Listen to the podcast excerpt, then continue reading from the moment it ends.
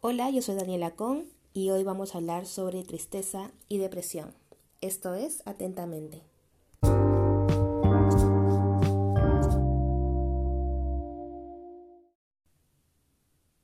Tristeza y depresión.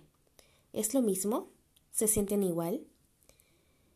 Lo primero que debemos saber es que la tristeza es una emoción básica, al igual que la alegría, la furia, y la depresión es un tanto más compleja, ya es considerada un trastorno de estado de ánimo.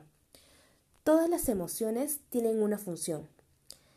La tristeza es una emoción básica y surge tras la pérdida de algo o de alguien. Puede ser un ser querido, una pareja o incluso un objeto que nos gustaba mucho y que ya no está. Su función es darnos un espacio para reconfigurar nuestro mundo, nuestra vida, sin eso que ya no está. La principal diferencia entre tristeza y depresión es el tiempo de duración. Si la tristeza ya lleva más de dos semanas, es momento de que hagas algo al respecto.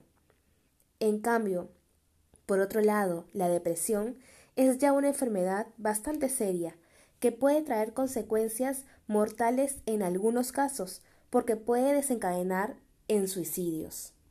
Las personas deprimidas tienen una visión negativa de sí mismas. Todo el día se critican. Soy tonto, no sirvo para esto o aquello. Y lo peor de todo es que están realmente convencidos de esto. No confían en sus capacidades y creen que harán todo mal. No tienen una visión positiva del futuro, por lo que creen que tampoco van a poder ser felices.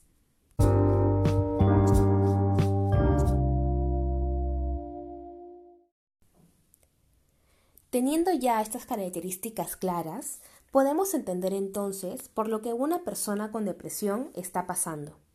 Evidentemente, si piensas que todo lo haces mal, no tienes esperanza en el futuro, tendrás un nivel de energía bajísimo y desgano hacia la vida. La mayoría de las veces, los pensamientos de las personas con depresión no son reales, ya que la depresión ocasiona una deficiencia en el procesamiento de la información, que va desde el análisis hasta las conclusiones a las que llegan.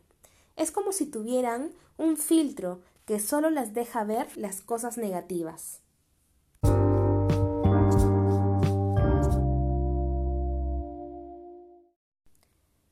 La depresión, a ser un trastorno, tiene una clasificación bastante amplia, pero la característica principal puede ser una distimia.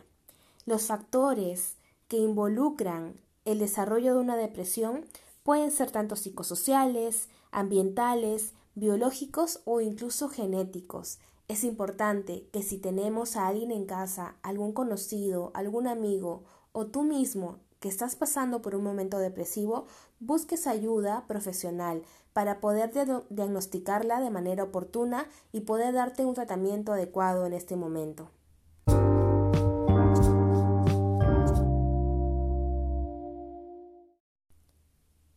Recuerda, no estás solo. A pesar de que estamos en un momento en el que tenemos que cumplir un aislamiento social, hay mucha gente de tu círculo social cercano que está dispuesto a ayudarte y a acompañarte en este proceso de aprendizaje también para ti. Busca ayuda oportuna.